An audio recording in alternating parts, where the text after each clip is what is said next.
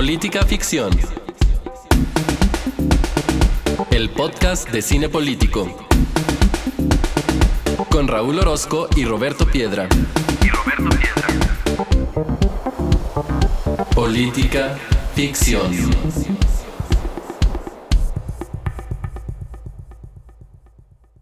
Bienvenidos al episodio número 79 de Política Ficción, el podcast en el que semana a semana vemos una película y la platicamos con ustedes en clave política. Ustedes saben que generalmente a esta frase viene mi pregunta, Roberto, de cómo estás. Y creo que el cómo estás, pues también puede estar un poco manchado por una situación que eh, se vivió en el fútbol mexicano el día de ayer. No es secreto para quienes nos escuchan que tanto Roberto como yo y también nuestro invitado que al ratito voy a presentar, pues disfrutamos de este deporte como espectáculo. Las imágenes, este podcast lo estamos grabando el domingo 6 de marzo, o sea, un día después de los incidentes, pues bueno, no incidentes, de los hechos lamentables en, en, en, Querétaro, en este partido del Querétaro contra Atlas. De esto vamos a tener una pregunta al final para no quedarnos fuera de la coyuntura y creo que, creo que en algún momento quienes ya vieron la película saben con qué parte de la película lo voy a hilar, pero con este preámbulo, Roberto, ahora sí viene la pregunta, ¿cómo estás? Pues mal, como bien dices tú, mal, y yo creo que pues todos en general estamos mal, ¿no? Cada vez que, cada programa que se graba, cada decisión de, de política ficción, pues hay algo, ¿no? Y ese algo parece ser eh, cada vez peor que el anterior, ¿no? O sea, veníamos también de los hechos de San José de Gracia, ahora esto, eh, corrupción en la fiscalía, o sea, de verdad parece que cada vez que hablamos de algún tema, como decimos muchas veces, le atinamos, pero le atinamos para mal, ¿no? Y, y pues no, la verdad lo de ayer, pues sin palabras, hoy todavía le decía a Raúl en la mañana que me despertaba y pues así como casi esperando que no hubiera ocurrido, o sea, lo que ocurrió ayer fue algo afortunadamente sin precedentes, pero también súper lamentable, pero bueno, para no seguir eh, hablando de eso, porque ya habrá momento, pues eh, también la parte positiva, pues es que ya eh, se pudo hacer este, este episodio sobre todo con Víctor, que pues Raúl me había estado comentando sobre Víctor y tal, y pues yo sé que hay una admiración de, de Raúl hacia, hacia Víctor y viceversa, y pues ahora sí que los amigos de los amigos de mis amigos también son mis amigos, entonces pues ya aquí estamos listos para eh, darle. En efecto, Piedra, presentemos a nuestro amigo para que también sea amigo de, nuestros podescuchas. Él es Víctor Fabián Coca.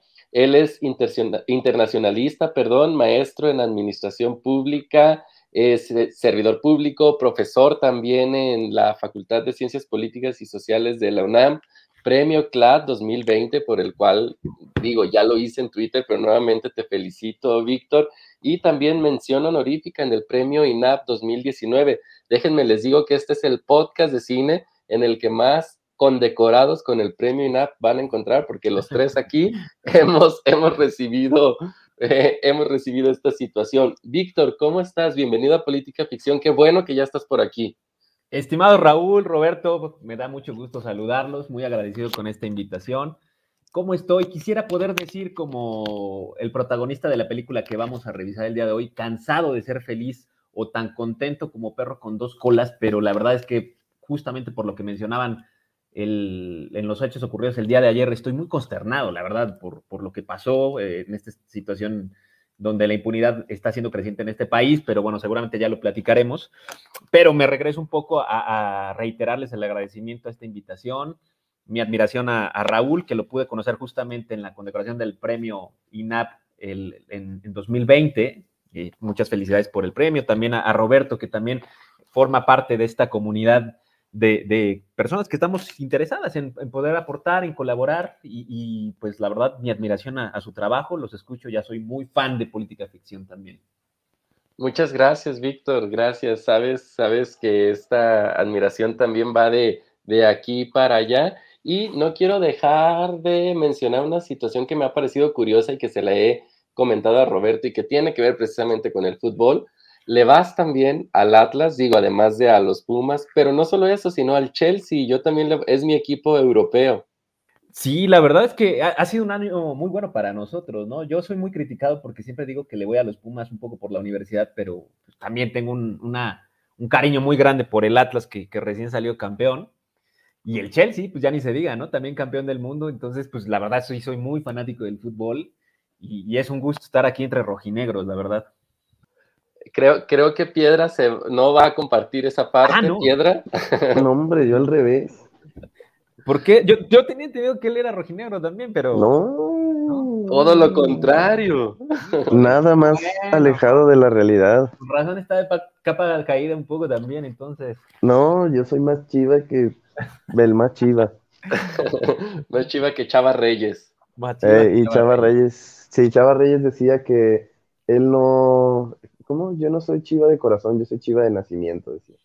Bueno, esperamos que para también las Chivas vengan tiempos mejores. Ya se aproxima también, ¿no? El clásico eh, jalisciense, no sé cuándo vaya a ocurrir. La verdad es que yo leí un mensaje. Pues ojalá ni ocurra, ¿eh? Pues sí, tienes razón. O sea, la verdad es que tendría que detenerse la liga o, tomar medidas para, para, esto no puede pasar en blanco. Definitivamente.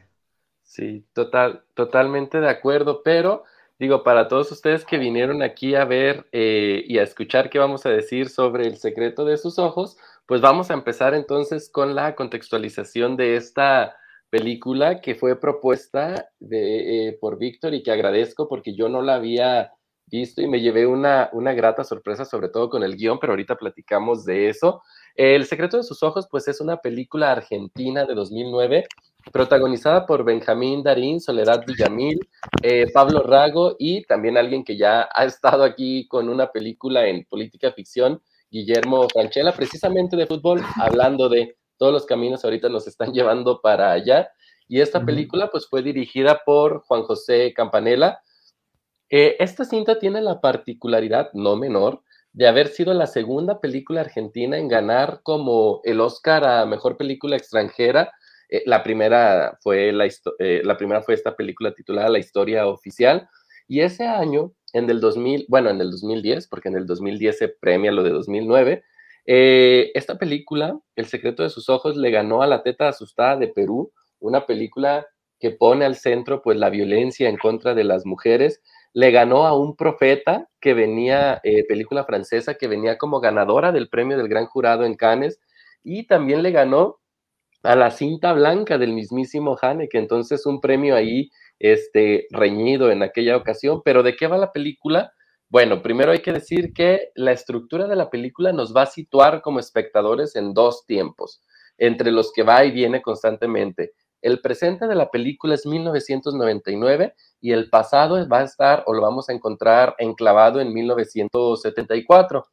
Y es así que conocemos y tenemos al personaje de Benjamín, eh, eh, eh, al, personaje de Benjamín, que, ¿qué podré decir? Bueno, aunque los términos son distintos en Argentina y en México, podemos decir que es una especie de exagente judicial retirado que ahora quiere escribir una novela y lo interesante para los términos de la trama es que decide hacerlo, decide escribir esta novela sobre uno de los casos que él le quedó sin resolver. El caso de una brutal, no hay otra palabra, una brutal violación y asesinato de eh, Liliana Coloto. Es entonces pues que bajo esta propuesta podemos ver tanto el caso como del personaje de, podemos ver el caso del personaje Benjamín en dos tiempos, el presente y el pasado, como ya lo habíamos dicho, de manera que vamos a ir conociendo cómo se desarrolló esta historia en el 74, pero las repercusiones también que tiene para el personaje de Benjamín en el presente. Y no solo para Benjamín, sino para Ricardo, que quién es Ricardo? Ricardo es la, o es, bueno, o era la entonces pareja de Liliana, la chica que fue asesinada. Y es así que nos encontramos con un Benjamín que no ha podido soltar este caso, tanto que tiene que escribir sobre él y, que de alguna manera no solo no lo ha podido superar en el sentido profesional, sino también en el personal, por el impacto que, generó a él. Y del otro lado vemos a un Ricardo, a este hombre que era la, pareja de Liliana, que parece ser que los años le han dado la paz que, que Benjamín no ha encontrado, pero lo que vamos a ver a lo largo de la película en este trabajo, digamos, de investigación frustrado, eh, eh, en ocasiones por el propio sistema, es que los criminales no necesariamente siempre reciben el castigo que merecen y que lo que impera es la impunidad. Eh, esperemos que ya hayan visto la película, como siempre lo recomendamos, porque creo que no va a haber forma de entrarle a la misma sin revelar algunos spoilers, pero solo para terminar quiero decir que, como adelantaba, la verdad es que valoro mucho el guion de esta película, aun cuando este género, digamos, un poco de thriller de investigación, mm, no me gusta mucho cuando todo te lo explican los personajes con palabras más que con imágenes. La verdad es que tiene una estructura muy interesante, muy inteligente y sobre todo que esta estructura abona la discusión que propone, que creo que está relacionada precisamente con la justicia y con esta idea de dar a cada quien lo que le corresponde. Yo voy a hacer este cierre aquí de la contextualización de la película para empezar por Roberto y después con, con Víctor eh, para preguntarles primero qué les pareció antes de entrar a los temas políticos y a las preguntas que traigo preparadas para ustedes. Roberto, ¿cómo te fue con el secreto de sus ojos? Bien, bien, pero creo que para su calidad no le hace justicia ni la difusión que, que ha tenido ni la accesibilidad. Creo que pues la plataforma en la que está pues, no es una de las que de las que más tenga usuarios. Yo creo que es es de las que sí merecería estar en uno de las más populares. Y también está este asunto que ya habíamos comentado en El Resplandor, que es, es muy interesante que una obra eh, literaria o cinematográfica se trate de alguien haciendo una obra literaria o cinematográfica. Eso eh, es interesante. Mm, también, pues, los, las idas y vueltas en el tiempo, pues creo que mantienen entretenida la mayor parte del tiempo. Eh, los diálogos, sobre todo de Franchella, pues son, eh, son movidos, son interesantes. Eh, el lenguaje es, es, llamativo, o sea, es como no se nota en ningún momento forzadas las conversaciones o el uso de, incluso de las groserías, hasta las groserías se escuchan así como con mucha naturalidad. El final, pues sí es, es impactante, es me, gustó, no esperaba yo, incluso ya me iba a poner a hacer otra cosa, porque pensé que ahí se iba a terminar, pero cuando se regresa en el carro dije, ah, caray, no, y ya me puse a verla y no, me, me gustó en general, la verdad.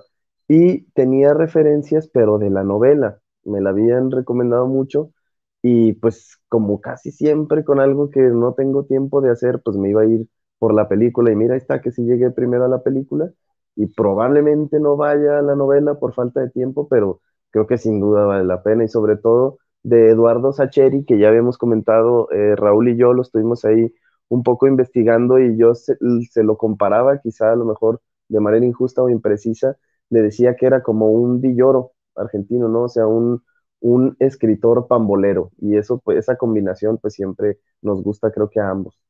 Sí, totalmente de acuerdo, Roberto. Víctor, en este sentido también quiero preguntarte a ti qué te parece la película, sobre todo porque tú fuiste quien nos llevó a ella. Cuéntanos eh, por qué para ti fue, eh, o mejor dicho, por qué quisiste que trajéramos esta película a colación. Me pareció, insisto, eh, un gran descubrimiento para mí. Te agradezco por esa parte porque yo no la había visto. La verdad es que debo de confesar, o sea, yo sí la pongo en, mi top 10 de, de películas favoritas. Yo sí me tocó verla en 2009 en el cine eh, y la verdad es que a mí me encantó, porque además yo también me declaro muy fan de, Ricardo Darín en, películas que lo he visto como Relatos Salvajes, Nueve Reinas, Un Cuento Chino, y que tiene una actuación espectacular en esta película y que además es acompañar por, por una actuación también fenomenal de, de Guillermo Franchella que la referencia que yo tenía de Guillermo pues era un cómico en Argentina, ¿no? Este, y que aquí hace un papel totalmente diferente a lo que normalmente hace en cuanto a comedia. No, me imagínate, nosotros ni eso. Para nosotros, creo que para Rulo y para mí, Franchella era el batuta de, de Rudy Cursi y no más, ¿no?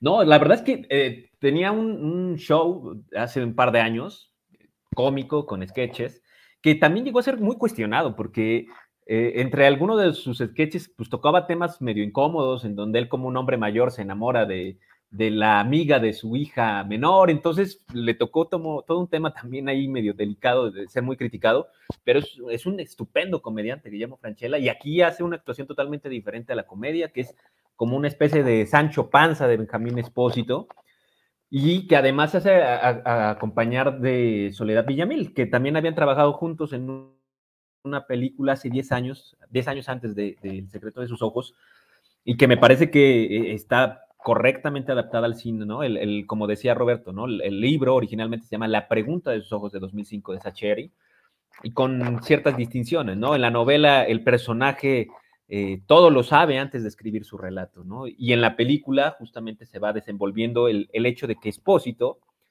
va escribiendo, sí, ya con un antecedente de saber qué es lo que ocurrió con el asesinato, pero para descubrir su propia verdad 25 años después y tomar decisiones tardías 25 años después de saber que sí quiere estar con, con Irene, que es la, la protagonista de esta historia, y con una situación muy interesante, ¿no? Porque al final va tocando diferentes periodos en, la época oscura argentina, ¿no? Un poquito antes de, la dictadura militar, y, nos presenta un personaje que, está atrapado, ¿no? En esta, a veces estas cuestiones entre el pasado y el presente y, tomar decisiones, y lo van configurando de tal manera que pues justamente se llama Benjamín Espósito, ¿no? Benjamín eh, haciendo referencia al más pequeño de los hijos de Jacob, ¿no? Siempre se le dice a, los hijos de alguien el Benjamín, el más joven, el, que puede ser el más débil hasta cierto punto, y Expósito hace referencia a los niños expósitos de Buenos Aires entre 1970, no, perdón, 1779 y 1823, que eran niños huérfanos, ¿no? Entonces estamos hablando de un personaje que Ricardo Darín configura muy bien como, como atrapado entre el pasado, pero débil. Este, es una película que me parece maravillosa en, muchos sentidos y que justamente el, desenlace no lo puede esperar cualquier persona, ¿no? A menos de los que ya hayan leído el libro, ¿no? Es una película que me parece muy, muy, muy completa y que, por cierto, tiene una adaptación estadounidense, que la verdad no me he animado yo a verla, que es con Nicole Kidman. Eh, y la verdad no, Sí, hay, una adaptación. ¿Y, se, recuerdas el nombre? Eh, hacen la traducción tal cual del secreto. Tal cual. Sí, sí, sí, sí. Entonces, este, yo no me animo a verla porque las expectativas que tengo sobre ella a lo mejor no van a ser lo suficientemente con respecto a esta película argentina, ¿no? Claro. Fíjate qué interesante esto que mencionas y me parece incluso una mejor salida. Quizás quizás porque es la salida que debe ser en términos cinematográficos, pero que en este caso, que en la película, cosa que yo no sabía con relación al libro, eh, el propio Benjamín va descubriendo eh, las verdades de la mano de los espectadores. Creo que eso funciona mucho mejor en el cine y no hubiera funcionado tan bien traerte la novela tal cual en el sentido en el que él ya sabe todo sobre lo que escribe, ¿no? Sí, por supuesto, te va llevando de la mano, ¿no? Justamente, y, y creo que en ese sentido pues se van combinando diferentes cosas, ¿no? Es una película que me gusta mucho en el sentido porque combina, me parece que la película del tipo clásico de los años 20, ¿no? la, trama del romance como tal, porque de hecho inicia la película con el cliché de una pareja despidiéndose en la estación del tren, pero también combina cuestiones de cine posclásico, ¿no? Este, y que son estructuras simbólicas, ¿no? La muerte, la violencia, el ataque sexual, este, la impunidad, la justicia, que en América Latina en los 70 por supuesto que fue todo un tema y sigue siendo hasta la fecha, ¿no?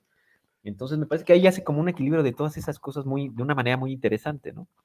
Sí, pues mira, eh, Víctor, qué bueno que tocas el tema de la justicia, porque justo por ahí este, quiero empezar a formularles eh, la discusión del día de hoy, pero antes voy a ir con un tema quizás muy específico y que es algo que se toca en la película y que tiene que ver con un momento en el que los personajes, si ustedes recuerdan, ponen un poco a discusión el asunto de la pena de muerte y lo ponen ahí, pero después va a tener también repercusiones rumbo al final de nuestra película con esta idea de dar a cada quien lo que se merece. Y pues, bueno, ustedes sabrán que a lo largo de la historia pues ha estado presente esta idea de impartición de la justicia, sobre todo cuando la situación está relacionada con castigar a alguien que ha roto las reglas que nos hemos eh, puesto como sociedad. Desde los tiempos de la antigua Babilonia, pues sabemos de esta llamada ley del talión y que a, cada quien le debía corresponder un castigo similar al daño que hubiera provocado. Es más, eh, incluso ahorita que mencionabas a, Benjamín en, la, en, la, en el relato bíblico, Víctor, pues también sabemos que en la Biblia, por más popular quizás, tenemos esta idea del ojo por ojo, ¿no? Y, es así que a lo largo de la historia hemos considerado la pena de muerte como un castigo justo para quien cometió, digo, hemos considerado en, digo, históricamente, ¿no? No nosotros en lo particular, como un castigo justo, por ejemplo, para alguien que cometió un asesinato y también como una manera de persuadir a otros de no ir por este camino, ¿no? De no ir por el camino de los asesinatos, por decir algo. En la actualidad hay países que siguen practicando la pena de muerte China, Irán, India, Arabia Saudita, por mencionar algunos, algunos países africanos también, y para sorpresa de muchos, pues también países como Estados Unidos y Japón. Y con este contexto, Víctor, también Piedra, pero primero te voy a lanzar la pregunta a ti. Quisiera saber cuál es tu opinión sobre la pena de muerte, por qué sí, por qué no, porque también recordemos que esta es una agenda que el Partido Verde de repente le gusta recuperar y que al parecer le genera dividendos porque hay gente que está de acuerdo con la pena de muerte. ¿Cuál es tu posición, Fabián, y qué piensas de este asunto?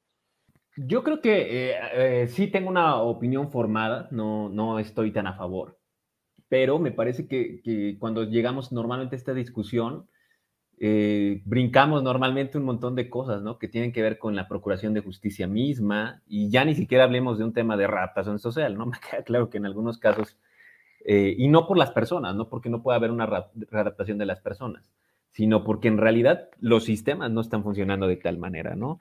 Y me parece que muchas de estas cuestiones, sobre todo en países como, como América Latina, que insisto, ¿no? Tenemos estos temas de la impunidad, la justicia, de a veces hacer, eh, tener a veces hasta este derecho moral de, de, que las víctimas puedan convertirse en verdugos, o sea, a veces termina saltándose toda esa discusión de podemos ir o no hacia tener una pena capital, ¿no?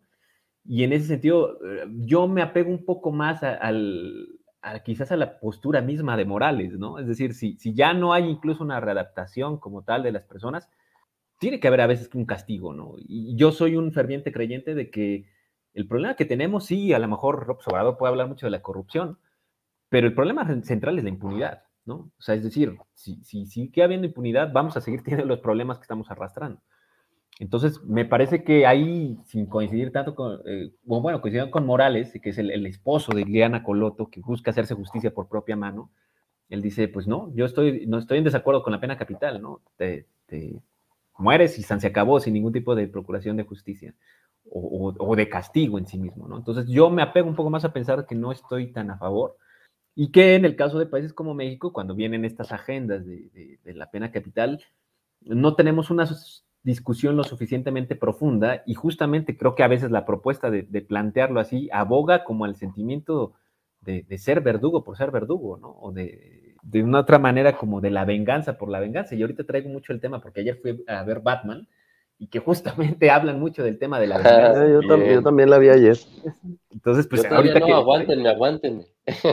No, no, no vamos a revelar más detalles, pero me parece que nos saltamos a veces muchos temas de discusión a ese nivel, ¿no? Y hay países donde obviamente el tema religioso incide demasiado para tomar una decisión de decir sí estamos a favor de la pena capital.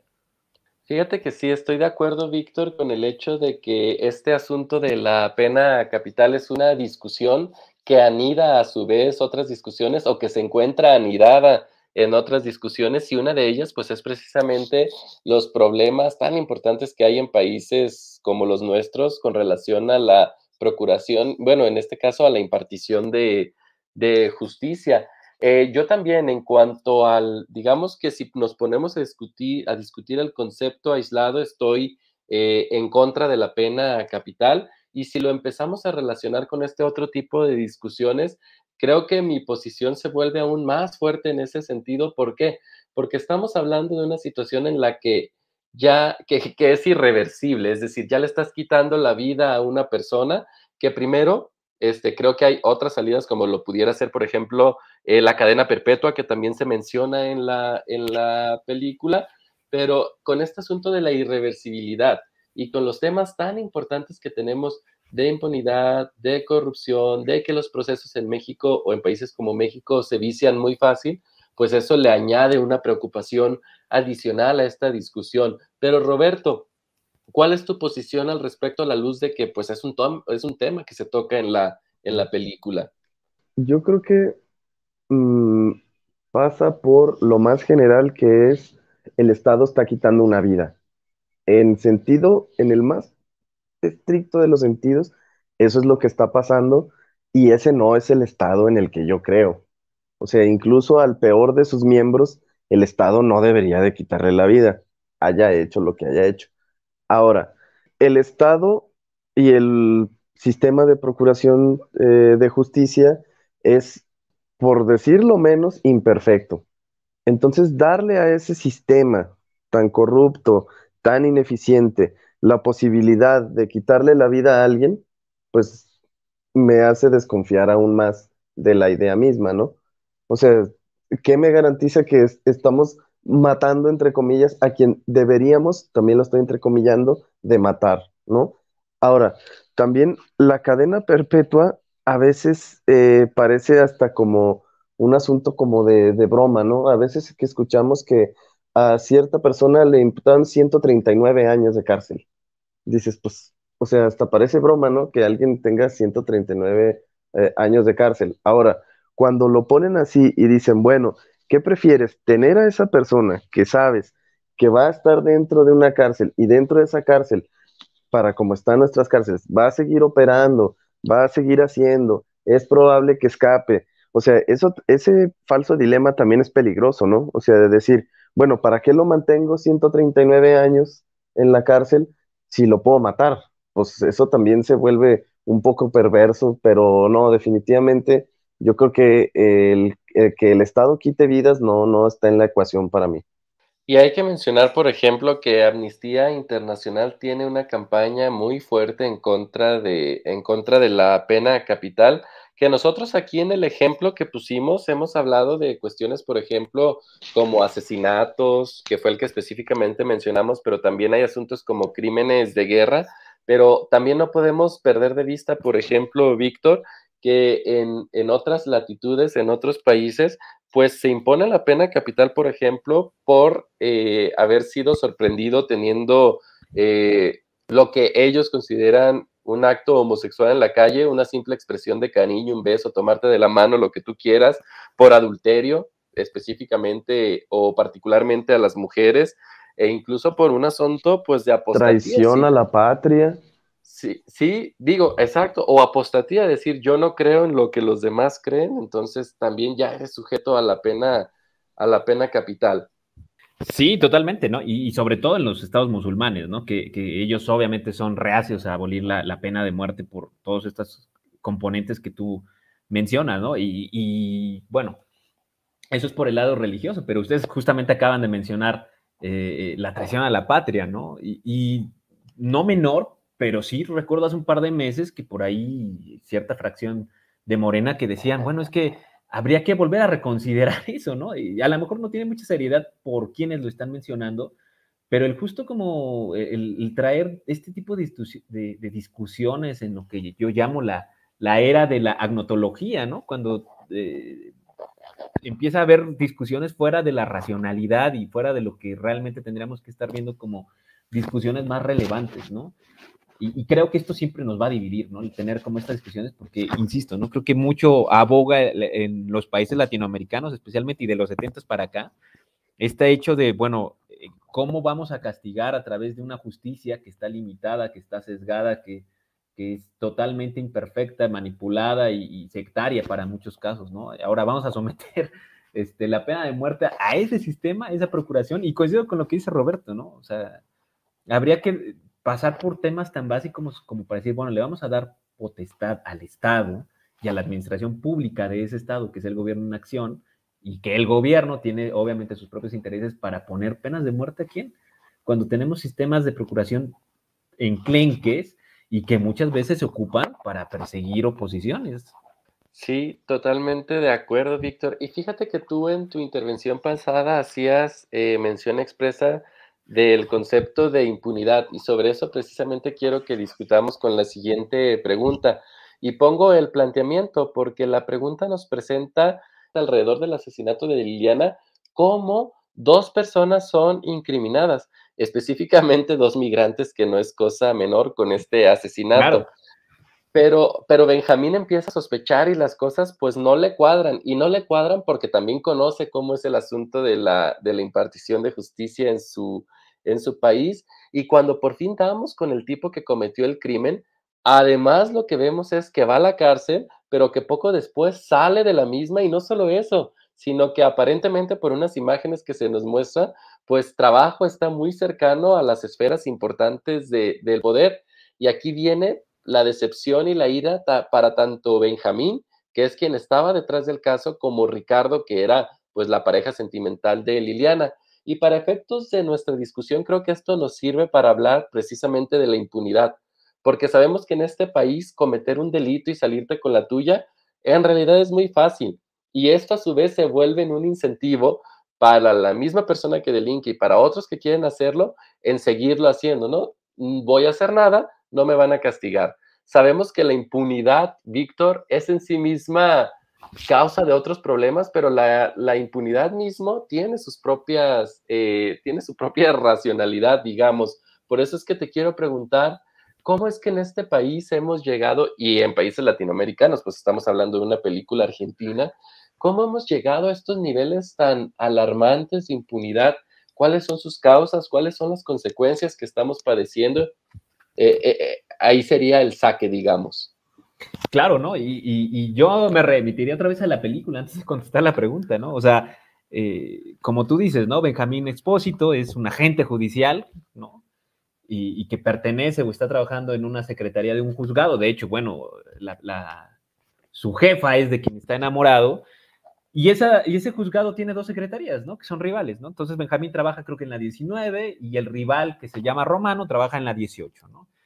Entonces, al paso del tiempo, pues esta situación en donde rivalizan estas dos este, secretarías, pues hace que justamente el, rival romano se adelante en las investigaciones justamente de este asesinato e inculpa a dos migrantes, que exacto, no es cosa menor decir, este, eh, uno de ellos boliviano, si no mal recuerdo, y, es una forma en de, bueno, vamos a, terminar con el caso de esta manera, inculpamos, y al final del día, pues bueno, eh, Benjamín no se queda con esa historia, sigue investigando, resulta que a Gómez, a Isidoro Gómez, que es el verdadero asesino, sí lo terminan por enjuiciar, lo terminan condenando, pero justamente en estas vueltas del destino, ¿no? Romano va ascendiendo en esta escalera de la burocracia y no solamente no eh, recibe o sigue recibiendo su castigo Isidoro Gómez, ¿no? Lo absuelve y no solamente lo absuelve, lo empodera, porque al final del día pues había eh, estas estos grupos paramilitares argentinos que estaban investigando a las juventudes argentinas revolucionarias y, se termina siendo un matón de, esas, este, de esa estructura militar, ¿no? Y obviamente esta situación hace que Benjamín, que descubrió la verdad, que llegó a la justicia, pues tenga que salir eh, huyendo hacia Jujuy, incluso dejando a, Irene, y se va 25 años a esconder, pero en ese inter, pues asesinan a Sandoval, ¿no? que es el, Sancho Panza, yo siempre digo, de, de Y, pues bueno, o sea, ese sentido de impunidad en, las, en, América Latina sucede. Es decir, no solamente la gente no recibe su condena o su castigo por cuestiones que realmente cometió, sino que a veces se empoderan aún más. Y eso tiene que ver con las estructuras que hemos creado en América Latina. Es decir, hay un pequeño grupo de, oligarcas, hay un pequeño grupo de, familias potentadas que son las que acceden al poder y empiezan a repartir cargos, empiezan a repartir justamente toda la estructura entre unos cuantos. Y como evidentemente es una estructura de favorecimiento la que se va a dar en términos políticos, empieza a haber eh, abusos del poder mismo. Y como las estructuras que hemos creado en América Latina no son lo suficientemente sólidas y seguimos apostando a esquemas centralistas, a esquemas unipersonales, eso es en detrimento de las instituciones que podrían justamente generar, y no solamente procuración de justicia, o sea, yo podría hablar de temas como hasta de competencia económica, que, siguen siendo muy, muy débiles y que, por ejemplo, en el caso de México, hoy por hoy, se les está tratando de, minar, de hacer más débiles. ¿Y eso a quién favorece? Pues a un pequeño grupo de empresas que obviamente, pues, no les interesa que haya mucha competencia económica, ¿no? Entonces, va abonando estas estructuras tan débiles que en el sentido centralista, unipersonal, favorece a las personas. E, ese es el, el hándicap de tener sistemas unipersonales, ¿no? Se toman decisiones de una manera unipersonal, al gusto, al agrado, y no al reflejo de una institución que puede tener un sentido más objetivo. Y, creo que eso pues en, obras tan importantes como ¿Por qué fracasan las naciones? te lo establecen muy bien y justamente ejemplifica con el caso de México, ¿no? Las instituciones son tan débiles que hay grupos de poder, capitalismo de cuates o impartición de justicia de amigos, ¿no? Y, no se le castiga realmente a las personas que cometen delitos, sino que por el contrario se les empodera aún más con respecto a la justicia. Sí, qué bueno no hay episodio en el que ah, no se ese libro, ¿eh? Exactamente. política ficción se compone de lo siguiente: saludo, presentación del invitado, cita a por qué fracasan los países, un pasoncito al presidente y cierre. Sí, justo ya iba a decir que qué bueno que tú habías sacado a colación este libro, porque entonces la gente iba a decir que nada más Piedra y yo es el único libro que hemos leído y que lo hemos sacado aquí, pero vean, entonces recomendadísimo también por Víctor. Ya tenemos un consenso. Sí, exacto. Eh, Roberto, y, y, siguiendo con esta discusión de la impunidad, pues pues sabemos que pasar por una situación de estas, de que te relacionan o que te hacen víctima del crimen o de la violencia, de la violencia, pues ya tienen su grado de, obviamente, de dolor, de insatisfacción y, y de todas estas cosas negativas. Pero sabemos que en países como el nuestro todavía tenemos que pasar por el tema de que nos hagan justicia. Y eso se vuelve prácticamente imposible y doblemente tortuoso por el tema o los temas relacionados alrededor de la impunidad y todas esas características de la estructura que ya mencionaba Víctor. ¿Cómo ves tú este tema? Híjole, pues sí, la impunidad, yo también estoy de acuerdo con, con Víctor, creo que es un problema incluso más grande que la corrupción misma. Eh, bueno, quizás están ligadas, por supuesto, pero creo que la impunidad es un concepto que designa mejor el origen de nuestros males. Y es que eh, la impunidad pues existe precisamente también a falta de Estado y falta de Estado en su acepción operativa de que falten manos. La relación entre carpetas de investigación y personas para atenderla es, es ridícula. O sea, a cada persona le tocan prácticamente de asientos o de a miles. Entonces, es un sistema en el que prácticamente no, no se puede obtener justicia y en la gran mayoría de los casos, bueno, no me atrevo a decir gran mayoría de los casos porque no tengo eh, la referencia como tal, pero sí puedo decir que en muchos casos ni siquiera se intenta eh, obtener justicia, ni siquiera nos acercamos a esa posibilidad. O sea, si, cuando, nos cuando se meten a nuestra casa a robarnos, ya lo decíamos el episodio anterior, que tanto a mí como a Raúl se han metido aquí a nuestros departamentos a robar, no le damos ni siquiera aviso a las autoridades no nos tomamos la molestia de ir a la fiscalía a levantar una denuncia, porque ¿para qué? O sea, nada más queda lamentarnos y enojarnos porque sabemos que eh, lo más seguro es que no obtengamos justicia en ningún sentido. Si nos asaltan en la calle, ni siquiera hablamos a la policía de, oiga, me asaltó alguien con una sudadera roja por si lo ven, ¿no? Y eso pues es en parte que ya ni siquiera confiamos o ya ni siquiera tenemos la esperanza de obtener justicia. Ahora, las formas de obtener justicia cuando parece que nos están ofreciendo justicia, que es este caso de incriminar y el cual es algo, e, esta situación es algo que a raíz de un evento reciente que voy a escribir a continuación, eh, me da aún más terror del que ya me daba. O sea, aquí en Jalisco pasó hace poco, ya en este año incluso, un joven al cual pues hay que decir su nombre mínimo para tener eh, la decencia de recordar lo que le ocurrió Eduardo Salomón. Era un cuate de 16 años que todo el mundo que lo conocía lo describía como tranquilo, que no estaba en problemas, que no tenía nada, eh, y estaba cuidando a sus hermanos en su casa y llegaron y se lo llevaron, así, de la nada, y al parecer lo confundieron y lo mataron.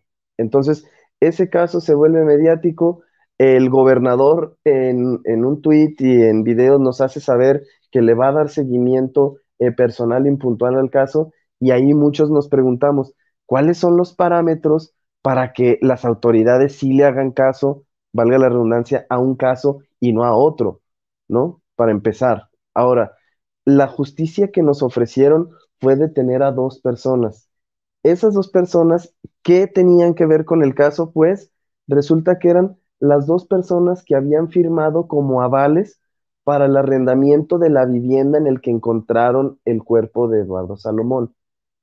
Esa, e, ese nivel de justicia es el que nos tratan de ofrecer. Creo que e, es, es peor que nos den eso a que no nos den a nadie. Ese caso me parece indignante y cuando supe eso dije, bueno, ¿qué nos puede esperar? O sea, todos podemos ser Eduardo Salomón y todos podemos ser perfectamente Zazabales. En cualquier momento nos pueden desaparecer o nos puede pasar algo y en cualquier momento nos pueden incriminar de que eso le haya pasado a alguien más. Entonces, eso es algo terrible del sistema de procuración de justicia y en vez de tratar de acercarse a él, uno se aleja, no quiere tener nada que ver ni por asomo, es algo que de verdad como ciudadano da miedo. Sí, suscribo lo penoso del caso, digamos, en todas las, las acepciones del término penoso. Y, antes de eso, Piedra, quisiera vincular, mejor dicho, quisiera vincular algo que dijiste antes con un tema que creo que son precisamente eh, los que estudia eh, nuestro invitado, los que estudia Víctor, porque hacía mención Roberto Víctor de esta situación de, de las manos que se ven rebasadas, ¿no? Y sabemos que es una situación eh, que hasta gráficamente aparece en estos espacios físicos, ¿no? Todo este altero de carpetas, literalmente carpetas, encimadas una de otras, pero tú, tú, Víctor, estudias el asunto también de la construcción de capacidades para la administración pública y también has dicho cosas interesantes sobre cómo se combina el asunto, digamos, y lo voy a poner en sus términos más, más, simplistas, si tú quieres, y a lo mejor ahorita vas a decir, por ahí no es la cosa, pero de mezclar la tecnología con estos asuntos. ¿Qué hay al respecto? Sí, en, realidad creo que la parte más importante del uso de la tecnología, y que es más, voy a hacer un paréntesis eh, antes de, darle respuesta. Esta semana yo escuché al presidente en una de sus conferencias, porque todavía me animo a ver una que otra conferencia mañanera, eh, y mencionó algo que me llamó mucho la atención, que es, dijo algo así, la robotización, la automatización, cosa que subrayo y recalco porque es muy difícil escucharle al presidente hablar de sus términos, eh, dijo, la robotización y la automatización todavía le va a tardar para que sustituya laboralmente a las personas. Yo me quedé helado porque es, o sea, eh, eh, hay dos cuestiones aquí. O una, el presidente de verdad no tiene la información suficiente de que no es de que todavía le vaya a tomar tiempo a la tecnología hacer sustitución laboral, ¿no? Eso ya pasó, eso está pasando desde hace mucho tiempo, ¿no? y dos, o sea, tener en, sí mismo una postura de, ludismo, de resistencia a la asimilación tecnológica, ¿no? O sea, y cualquiera de las dos es preocupante, ¿no? Si es la resistencia, porque obviamente pues, no nos estamos subiendo al barco de las tecnologías. Y si es desconocimiento, pues aún más es preocupante de, no saber lo que está ocurriendo. Y creo que al final, pues las tecnologías, la automatización, la inteligencia artificial, la robotización, son instrumentos y son herramientas para que pueda haber mejores políticas públicas. Pero la parte más importante ahí es que haya una política en relación a ello, ¿no? Si no tienes una política de que te incorpore a, la asimilación tecnológica, pues no va a pasar nada. O sea, y vamos a tener segmentos o vamos a trabajar en silos, ¿no? Porque al final, pues México es uno de los países que, en el sector eh, privado aprovecha muy bien la robotización, ¿no? Estamos entre los primeros 11, 12 eh, lugares. Pero, o sea, incluso yo se los comento, ¿no? Estimados eh, Roberto Raúl, o sea, hay que ver lo que dice la Estrategia Digital Nacional. O sea, no hay estrategia. Eh, la estrategia que está publicada, creo que son como 12, 15 cuartillas. Ese nivel estamos hablando de que no tenemos una política, por lo pronto en cuanto a estrategia digital nacional, tenemos 12, 15 cuartillas, y si uno revisa esas 12, 15 cuartillas, pues va a haber también mucho dogma dentro y mucho, mucha discursiva que no tiene nada que ver con la implementación de la política. Y creo que eso es lo que nos hace falta. ¿no? Estamos muy alejados de lo que es hablar cuarta revolución industrial, pero porque no tenemos una política en ese sentido. Y pues las universidades trabajan por su lado, la, industria privada pues ahí tiene algunas iniciativas, pero no tenemos estas capacidades del Estado que son las que te pueden incorporar y hacer que nadie se quede afuera, porque el riesgo y el problema es que nuestras desigualdades se van a hacer todavía más grandes si no nos asimilamos tecnológicamente y la gente se va quedando fuera. Sí, totalmente de acuerdo, Víctor. Voy a dar paso a la siguiente pregunta. Me, me restan dos para este podcast. Yo creo que sí las alcanzamos a, desahogar y voy a empezar en este caso contigo, Roberto, eh, porque en algún momento de la película hay un personaje que ya en plena desesperación, y aquí voy a citar textual, pues suelta la frase esta de ¿dónde está la justicia si se la pasan por el culo, ¿no? Ya en una desesperación máxima, o como diríamos nosotros acá, el arco del triunfo, si ustedes quieren, pero si la justicia tiene dueño y tiene precio, Roberto, entonces en realidad no estamos hablando de justicia. Y en la película vemos cómo Ricardo, el ex de Liliana, cuando esta justicia no llegó, él se configuró y no solo eso, él ejecutó su propia idea de justicia para dar castigo al asesino de, de su amada. Entonces, en uno de los momentos, como tú señalabas también muy al inicio de este podcast, Roberto, como más eh, sorpresivos e impactantes de la película, pues vemos precisamente lo que él hizo al respecto y lo que hizo no fue otra cosa que hacerse justicia por su propia mano. Y de estos casos vemos muchos también en México y los vemos de diferente tipo. Quizá los más mediáticos, pues son aquellos o han sido aquellos que tienen que ver con el asunto de los linchamientos, por poner un ejemplo como muy, muy ilustrativo, pero insisto, se da se da de distintas maneras. Eh, el Estado, eh, Roberto, es responsable de esto, es decir, es su propia debilidad y su propia ausencia lo que ocasiona estos, estos eventos o, estas situaciones de hacernos justicia por nuestra propia mano surgen a pesar del Estado. Mm, sí, ay Dios, mm, creo, no sabría si surgen así a pesar, pero creo que casi, casi surgen con, sin y a pesar del Estado creo que muchas veces, aunque haya estado, eh, ya hemos demostrado que somos un pueblo extremadamente violento, que es capaz de prácticamente cualquier cosa. Lo vimos ayer en el estadio del Querétaro. Y un linchamiento como el que vimos también en Chicuarotes, pues es una cuestión hasta común en algunas eh, comunidades de este país.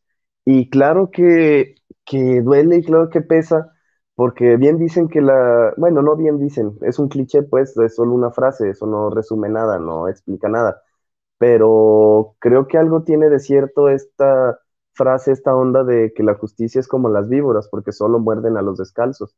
Y eso, claro que a los descalzos, pues les duele, claro que molesta, ¿no? Que, sol, que algunas personas sí obtengan justicia y tal y como la quieren y tal y como les gustaría, y todos los demás nos tenemos que chingar, ¿no?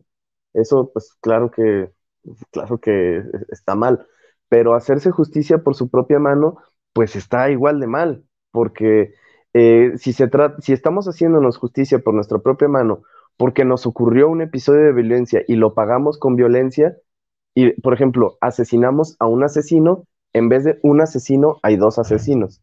Entonces, ¿cuándo vamos a frenar esta lógica y este ciclo de violencia que nos tiene eh, inmersos en esto, porque nosotros también somos responsables de todo esto que está pasando. Es decir, esto eh, a mí ya me cuesta pensar esta frase optimista y muy cristiana de eh, que los buenos somos más. En realidad, si somos más los buenos, ¿quiénes somos los buenos? Es decir, al, verlas, al ver lo que ocurrió ayer, digo, güey, estamos completamente podridos. Sí, de acuerdo. Y ahorita vamos a entrar de manera todavía más específica a ese, a ese tema de violencia, de violencia, perdón, que se suscitó ayer, pero eh, Víctor, digo, para ti como internacionalista y nosotros como politólogos, pues quizás partimos del menos uno con esta afirmación, pero digamos que nuestro público pues no tiene la obligación de saber esta idea de que precisamente hay una corriente importante que dice pues que el Estado nace para evitar este tipo de situaciones, para evitar el que nosotros de manera individual nos empecemos a hacer justicia por nuestra propia mano. ¿Qué piensas de esto a la luz de la película? Sí, sí, sí, o sea, y, digo, yo, mi desventaja es, no ser politólogo, que ustedes que sí lo son, en el sentido de, pues bueno, nos podemos remontar a, los orígenes mismos del Estado moderno, ¿no? Es decir, el, que, el que surge justamente a través de, eh, o posterior a una guerra sangrienta de los 30 años, ¿no? De 1618 a 1648. Entonces ahí se da este nacimiento justamente del, Estado moderno y en donde pues, podemos meter el tema del contractualismo, ¿no? Cómo las personas van cediendo eh, ciertas cuestiones propias o, derechos para que haya un ente que regule justamente eh, las relaciones y que haya organización, etcétera, etcétera. Pero al final, pues bueno, yo también me repito lo que dice Roberto, ¿no? Es decir, qué tanto hemos avanzado. El Estado mexicano es, particularmente, es un Estado muy joven, ¿no? O sea, la idea de México es, es, una idea muy joven como tal, ¿no? A mí siempre me gusta decirle a mis alumnos, ¿no? ¿Cuándo surge México? Eh, yo, yo diría que a través de los sentimientos de la nación, ¿no? Entonces tenemos una vida como un país independiente, como una idea de México muy, muy, muy cortita, y en donde hemos avanzado no lo suficiente en cuanto justamente a las instituciones que nos doten de una procuración de justicia que sea equilibrada e incluyente para todos, ¿no? O sea, bien lo dijo Roberto, ¿no? A veces la justicia este, pues, es para el pobre, en realidad, ¿no? O sea, y hay que ver tan solo la gente que está en las cárceles, pues ver de qué estratos, eh, estratos son, ¿no?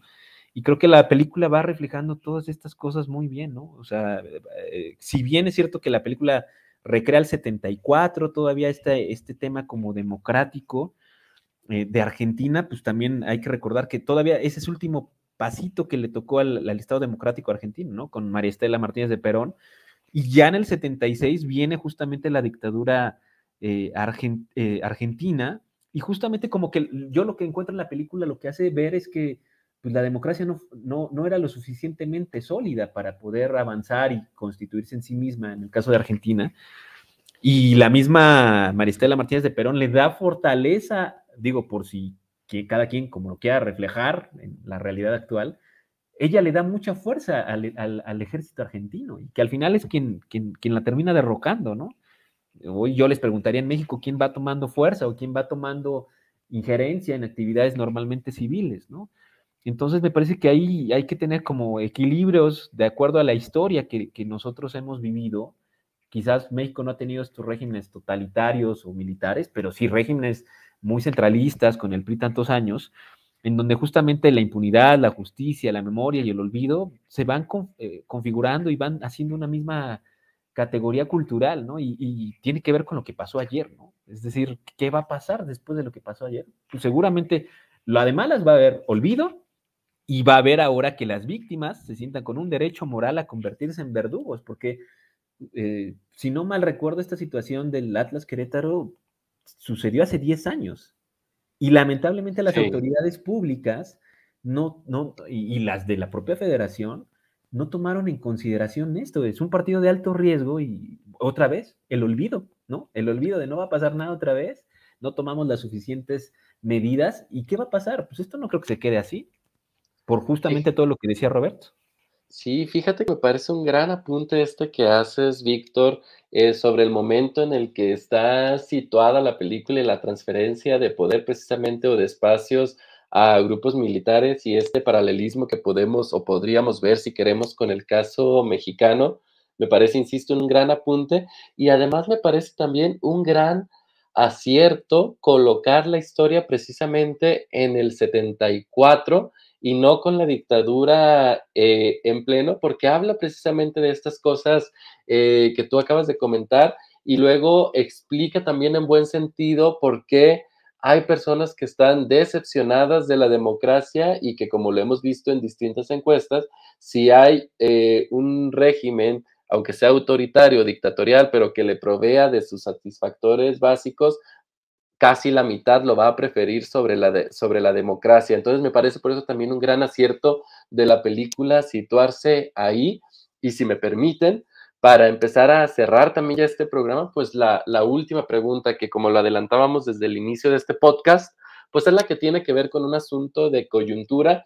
Y como aquí todo lo andamos vinculando siempre con las películas que vemos, pues hay una escena muy importante, o mejor dicho, una secuencia muy importante en la película que sucede en un estadio de fútbol. Y esto pues lo vamos a traer a colación para meter el tema o para que sea el pretexto para hablar precisamente de, lo que sucedió ayer con el, con el Querétaro Atlas. Ayer, insisto, hoy es domingo, estamos grabando, ustedes van a estar escuchando este podcast a partir del, martes, pero lo que vimos ayer fue eh, una escalada en la, violencia, en la violencia en los estadios, de la cual ya habíamos tenido múltiples señales en múltiples ocasiones, no solo con estos dos equipos que como bien dice Víctor, ya había un antecedente, de hecho yo estuve en ese antecedente en el estadio Jalisco, me tuve que retirar del estadio porque en las inmediaciones del mismo se armó una, literalmente una batalla campal, piedras, palos, todo lo que había alrededor.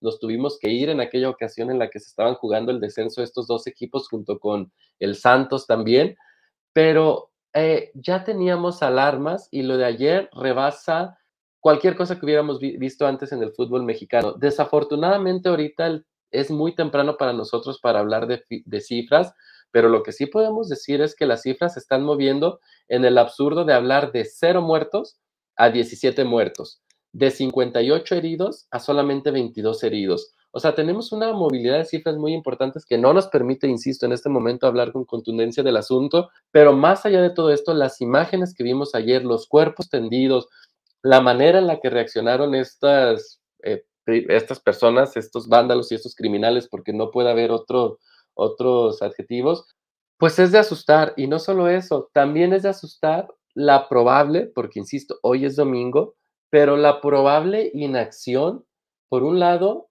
de la Liga MX y por otro, de las autoridades este, locales de este, de este país. En este contexto también hay que explicar un asunto que no podemos sacar de la ecuación y que se vincula con nuestra película, que es el de las barras. El asunto de las barras es un tema que adoptamos de, Argentina y supuestamente lo que hacía era darle, darle color y vida eh, a los estadios. Y lo que hemos visto a lo largo de la historia es que lo que han servido, para lo que han servido es precisamente para anidar delincuentes y criminales, como ya pudimos observarlo. Entonces, un poco ahorita me siento abrumado y creo que mi participación en este sentido así lo refleja con todo este cúmulo, no solo de información, porque también es de sentimientos. Es decir, para mí el fútbol sí es algo muy importante, o como dice la frase, quizás es la cosa más importante de entre las menos importantes, pero me duele de muchas maneras ver esta situación en, el país y decir cómo podemos contaminar hasta un, hasta un entretenimiento que en otro sentido podría ser familiar. Para llevar yo a mi hijo al estadio, tengo que discriminar entre a qué partidos sí puede ir y a cuáles no. Y ahorita, pues ya hablaremos cada quien qué vamos a hacer al respecto, pero ahorita no pienso ni siquiera ir yo a los, a los estadios. Víctor, quisiera preguntarte tus impresiones y creo que lo pongo en esos términos, tus impresiones, porque ahorita creo que los tres estamos abrumados con el asunto. Sí, digo, al final a mí también, yo soy muy apasionado del fútbol. Eh, y, digo, a mí en ese sentido también la película me encanta, ¿no? Porque hace esta recreación de las pasiones, ¿no? y justamente eh, una entrada a la solución del conflicto es de una pasión es una pasión, nadie puede cambiar de, la gente puede cambiar de diferentes cosas, pero no de pasiones, ¿no? Y, y, la escena que tú mencionabas está muy bien recreada en el estadio de Huracán. Eh, originalmente iba a ser en el de Racing, como dijiste, pero la conclusión fue que el de Huracán tiene como más pasadizos para hacer el tipo de escena que hicieron. Y en ese sentido, insisto, o sea, yo, yo lo, que, lo que a mí me preocupa es justamente que como sociedad siempre lo que ocurre es el olvido. Yo particularmente sí considero que se tiene que detener la liga. Eh, yo tampoco iría ya ahorita a los estados como una micromedia de protesta. Y me parece que en ese sentido también, insisto, lo que a mí me preocupa es cómo, cómo hasta como personas reaccionamos a lo que viene en adelante, ¿no? Y, como colectivo eso se potencia todavía más porque, insisto, eh, estaba viendo unas escenas ahorita de que estaban recibiendo como héroes a parte de la barra del Atlas en Jalisco. ¿Y qué, cuál es el sentimiento que se queda, no? Es decir, las víctimas, y eh, otra vez como el tema de Morales, ¿no? Él, se sintió limitado ante la justicia o la escueta justicia que se dio con el asesinato de su esposa, que él tomó justicia por sí mismo. Ahora, ¿qué es lo que va a pasar aquí con el sentir colectivo? Lo que les había mencionado. Las víctimas ahora tienen el derecho moral desde su perspectiva a convertirse en verdugos si en algún potencial caso futuro, ahora el, Querétaro va a jugar a Guadalajara, por ejemplo. Y creo que eso es, eh, ese es el más sentido que podría reflejar el estado de impunidad que tenemos. Un estado de derecho democrático, eficiente, capaz, pues tendría que tener a todas las personas detenidas con todos los videos que ahora abundan. Y quizás, si, si yo me animaría a decir que quizás hasta pensar en la desafiliación de, de, Querétaro, ¿no? O sea, hay quien, quien lo está mencionando, o, que una, una, sanción sea sumamente severa por no tener los protocolos de seguridad necesarios. Sí, de acuerdo. Eh, Piedra también, igual tus impresiones, insisto, es domingo, muy de mañana, eso está muy reciente, quizás estamos hablando mucho con, con la pasión, pero creo que hay espacio para la razón, aún siendo esto tan temprano.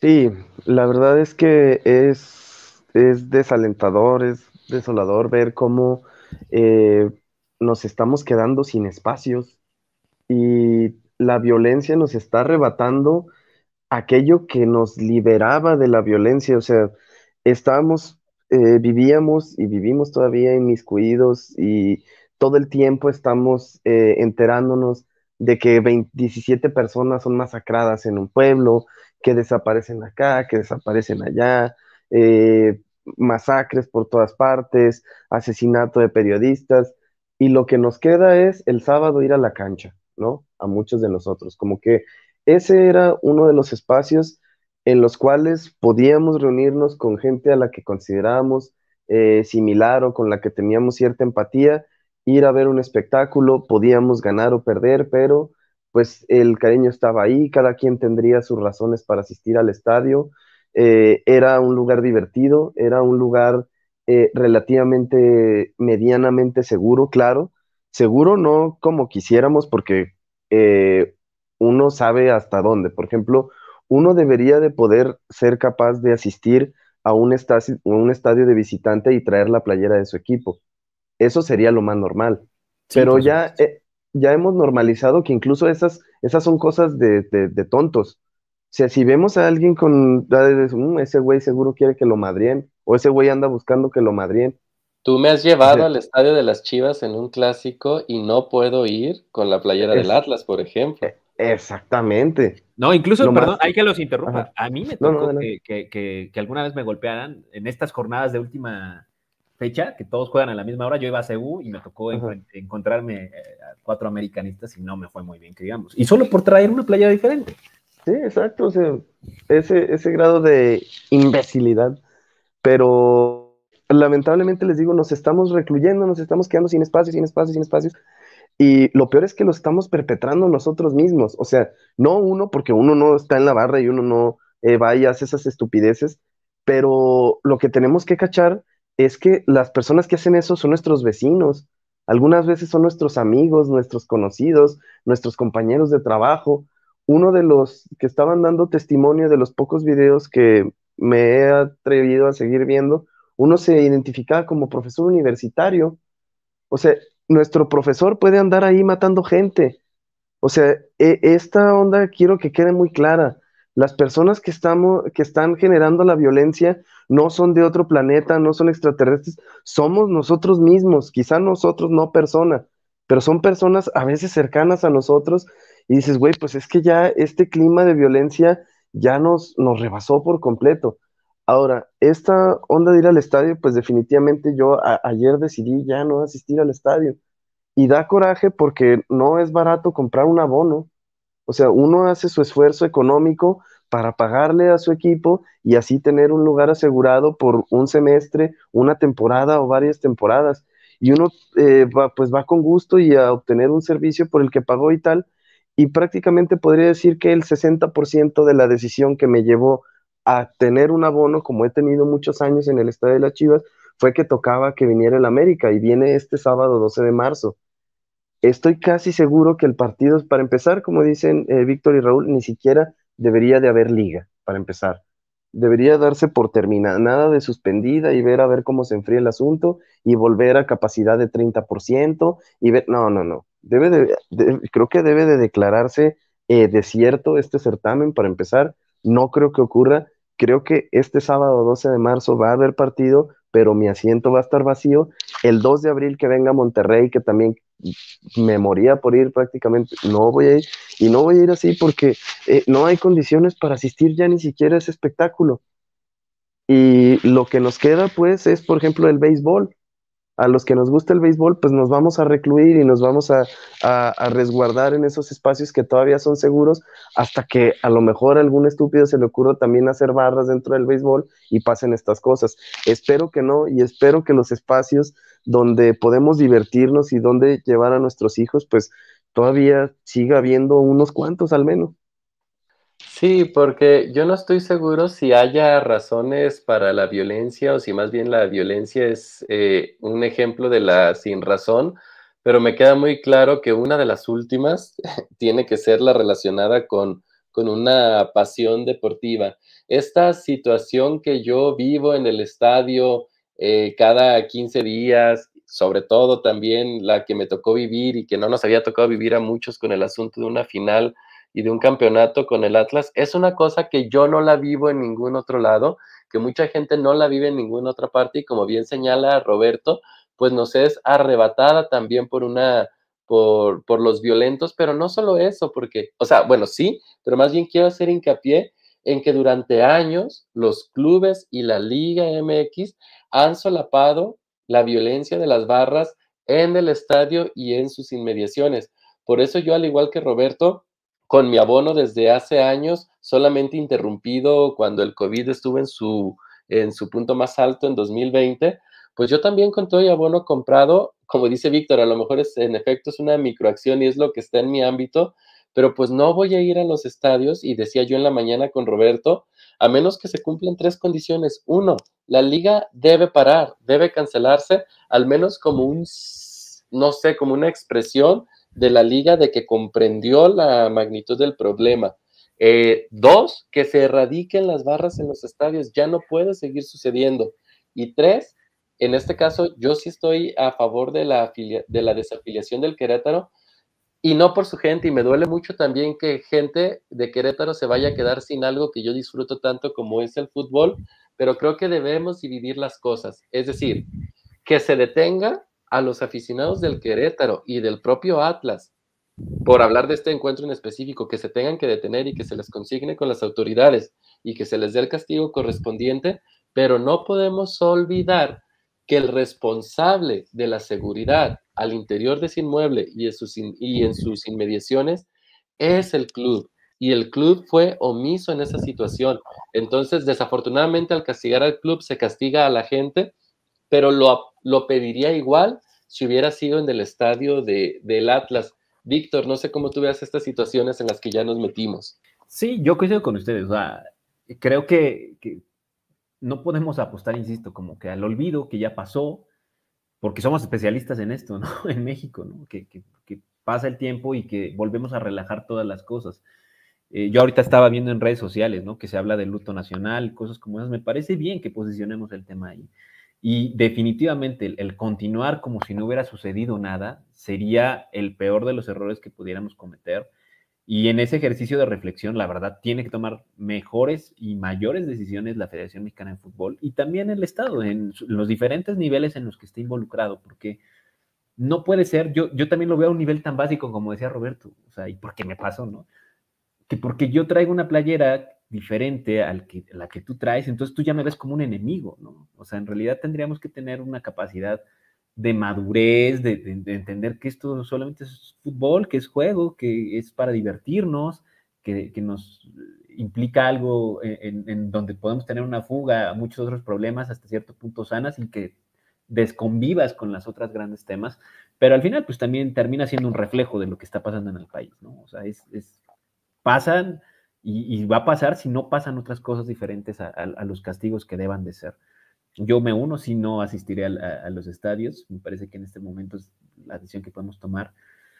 Y me parece que tendríamos que ser así como más exigentes, porque al final, pues todo está concatenado, ¿no? No, no, no necesariamente es un espectáculo totalmente privado, ¿no? O sea, involucra que se designe seguridad pública, organización, toda la logística que se supone que debía de existir para esto, que en, en, estos partidos de alto riesgo se supone que debe de existir y que por supuesto que falló y no funcionó de una manera correcta, y quizás aprender de otros modelos que son muy, muy eficaces, ¿no? Ahorita hablábamos del fútbol inglés, donde tienen una logística muy, muy espectacular, eso me tocó verlo, o sea, y, creo que tendríamos que eh, ver qué es lo que ha funcionado para ir erradicando problemas como los que ellos tuvieron con los hooligans. Sí, también, fíjate que de eso de la disolución de las barras, también eh, me da un poco de pendiente el efecto no intencionado que ha ocurrido en otras partes, que dicen, bueno, ah, mm, se disuelven las barras y ya no tienen eh, ese espacio vacío que tienen en el estadio destinado para ellos. Entonces, al no tenerlo, se vienen como cualquier otro aficionado. Ajá. Claro. O sea, en vez de tener, creo que prefiero tenerlos allá, en donde están, y están cercados, y aparentemente ya vimos que no, pero al menos parecen estar resguardados o mínimo encapsulados a tenerlos aquí en un asiento al lado de mí y de mi hijo. Claro. Sí, aunque fíjate que yo creo que la medida que, en la que yo sí me sostengo con el asunto de las barras, bueno, creo que los tres aquí las consideramos como algo indeseable precisamente por lo que se han convertido, no tanto por la idea del grupo de animación en sí mismo, pero tendría que estar acompañado de esta situación. Nuevamente vamos al asunto de la tecnología, es decir, una vez que identificaste a un asistente violento en cualquier sección que se encuentre del estadio, ese cuate no tendría que volver a pisar un estadio de la liga en su vida. Totalmente de acuerdo. Pero, pero sí, también estoy de acuerdo con Roberto precisamente que eso puede pasar. Es gente que va a querer seguir yendo al estadio y que por eso tenemos que reforzarlo con esta otra, con esta otra parte. Y ya nada más para cerrar, bueno, mi participación y darles oportunidad también a que ustedes cierren, Digo, a, reserva de ser tachados con algunos de estos adjetivos con los que de repente hasta hay cuentas especializadas en Twitter para lo que voy a decir, pero curiosamente ayer fui a mi primer partido de la Liga MX femenil, fui a ver el Atlas contra Cholos y en mi caso, digo, éramos muy poquitos asistentes, según el sonido local 338. Eh, atrás de mí tenía tres, eh, a tres mujeres, a mi lado izquierdo a tres mujeres y enfrente de mí a una mujer y su hijo. Yo iba con mi, con mi hijo. Y era importante ver cómo en la parte donde estaban, por ejemplo, eh, reunidos los hombres, pues empezaban las actitudes que tenemos precisamente en el estadio de abucheo y todo este tipo de situación. Y eran las mujeres en una actitud como, aquí no, incluso lo decían, lo decían aquí, aquí es diferente. Y me llamó mucho la atención que una de las jugadoras de Sherlock eh, de apellido Hicks, no recuerdo su nombre, salió lesionada y todas las mujeres que yo tenía a mi alrededor este, y que estaban apoyando al Atlas, la aplaudieron a la lesionada. Y mientras que en otro sector de, del público se escuchaban otras cosas. Insisto, solamente dejo el asunto ahí porque es algo que sucedió y sucedió el mismo día que la otra situación. Insisto, no estoy relacionando un tema con otro, pero me parece que es importante apostarle a que sí hay otra manera de aproximarnos al deporte. Es más, el deporte, yo creo que por antonomasia reprueba el asunto de la, de la violencia, o sea, se aleja de todo eso en sí mismo. Pero, eh, Piedra, antes de cederle la palabra a Víctor, también para unas últimas palabras de cierre, te dejo a ti con esa responsabilidad. Sí, pues mira, yo creo que no, no, ni siquiera hay que matizarlo, el comentario que hiciste. Yo creo que hay eventos y deportes y espectáculos y, eh, sí, en general deportes que sí tienen superioridad moral, por así decirlo, sobre el fútbol varonil. Y hemos permitido que así sea. Y así como eh, dejamos que eso pasara, reitero, ojalá eso no le pase al fútbol femenil, al básquetbol, al béisbol, que son todavía los que nos quedan y que tienen un grado de decencia al que todavía puedes ir y sentirte medianamente seguro. El fútbol eh, para mí, mm, quizá estoy siendo un poco, tal vez estoy muy dolido todavía, pero mm, ah, ni siquiera quiero pensar ahorita en fútbol varonil. O sea, ni siquiera en el mundial ya está, o sea, estoy asqueado del fútbol varonil. Y me pesa porque yo lo decía ayer en mi cuenta de Twitter personal, pues el fútbol ya no dije.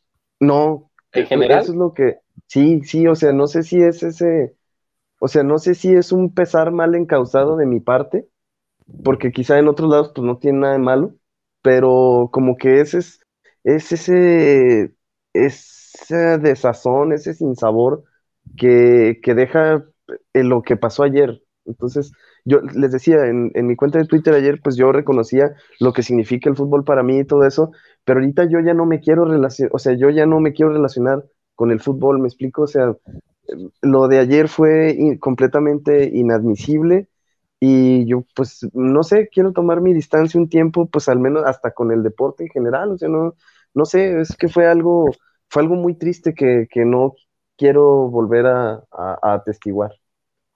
Bien, es sí, totalmente, digamos, eh, entendible, Piedra. Y, Víctor, también para despedirnos, un, cierre de tus ideas con los cuales nos quieras dejar. Digo, sé que al final eh, terminamos hablando algunos minutos de la coyuntura, pero también de la película y de los temas que tocamos en lo, en lo general. Bueno, pues primero que nada, agradecerle la invitación, me la pasé muy bien. Eh, insisto, yo soy muy fan de, de, este podcast y me parece que lo hacen estupendamente bien. Y pues yo también, o sea, me siento como muy triste, ¿sabes? O sea, yo ya me enteré muy tarde de lo que había pasado. ¿no? Estaba yo viendo escenas de crimen en Batman y luego paso a la realidad y veo cosas que me sorprenden aún más. Entonces, eh, yo, yo lo que pienso es como hasta esas personas, ¿no? O sea, ¿cómo quedan tan estigmatizadas las que lo decidieron hacer, eh, esos actos de violencia? ¿Cómo, ¿Cómo se vive hacia adelante, ¿no? habiendo participado en una cosa como esta, ¿no? Porque sí, entiendo el colectivo y la barra y todo eso, pero pues, ¿qué, ¿qué, sucede con cada individuo que, que, pateó, que fue violento, que... O sea, ya hay una frase en la película que me, de, del secreto de los ojos, ¿no? Que, que dice algo así como, ¿cómo se hace para vivir una vida vacía, ¿no? O sea, yo ¿cómo sigues tu, vida después de haber pasado o participado en lo de ayer?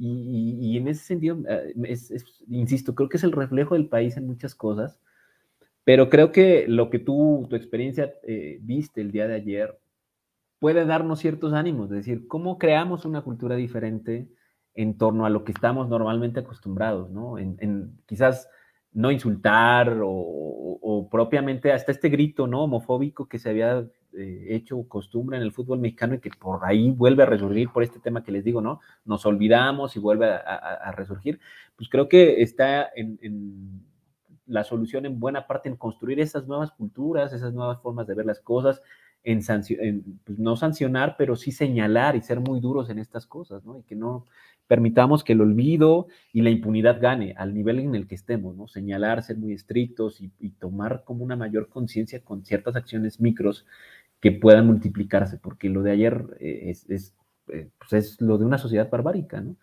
Y creo que habemos también esta reflexión que sea Roberto de qué tanto somos buenos o malos, pero los que tengamos cierta capacidad de entender y diferenciar que esto es un deporte y que no tendría por qué contaminarse con estas cosas, señalarlo y, ser lo suficientemente estrictos con, con ello, ¿no? Sí, totalmente de acuerdo. Ahí, Piedra, te vamos a encargar que nos lleves al base. Tú que sí le sabes, que, que me expliques todo lo que se tenga que necesitar ahí in situ para disfrutarlo de la manera en la que tú lo disfrutas, porque necesitamos seguir teniendo estos espacios libres de violencia en los cuales, eh, pues, tener entretenimiento. Así pues como este programa ahí está el cine. Ahí está el cine el cine sigue siendo nuestro, nuestro espacio, que nadie llegue y nos lo arrebate. A ver si en una de esas los chicos Marvel no se agarran contra los chicos DC y ya tampoco eso nos queda. Que ya se agarraron ah, en las filas de Spider-Man, ¿eh? Sí, por los boletos. Oigan, pues yo creo que con esto nos despedimos. Este episodio se nos fue un poco más largo que lo normal. Ojalá todavía nos hayan acompañado hasta acá.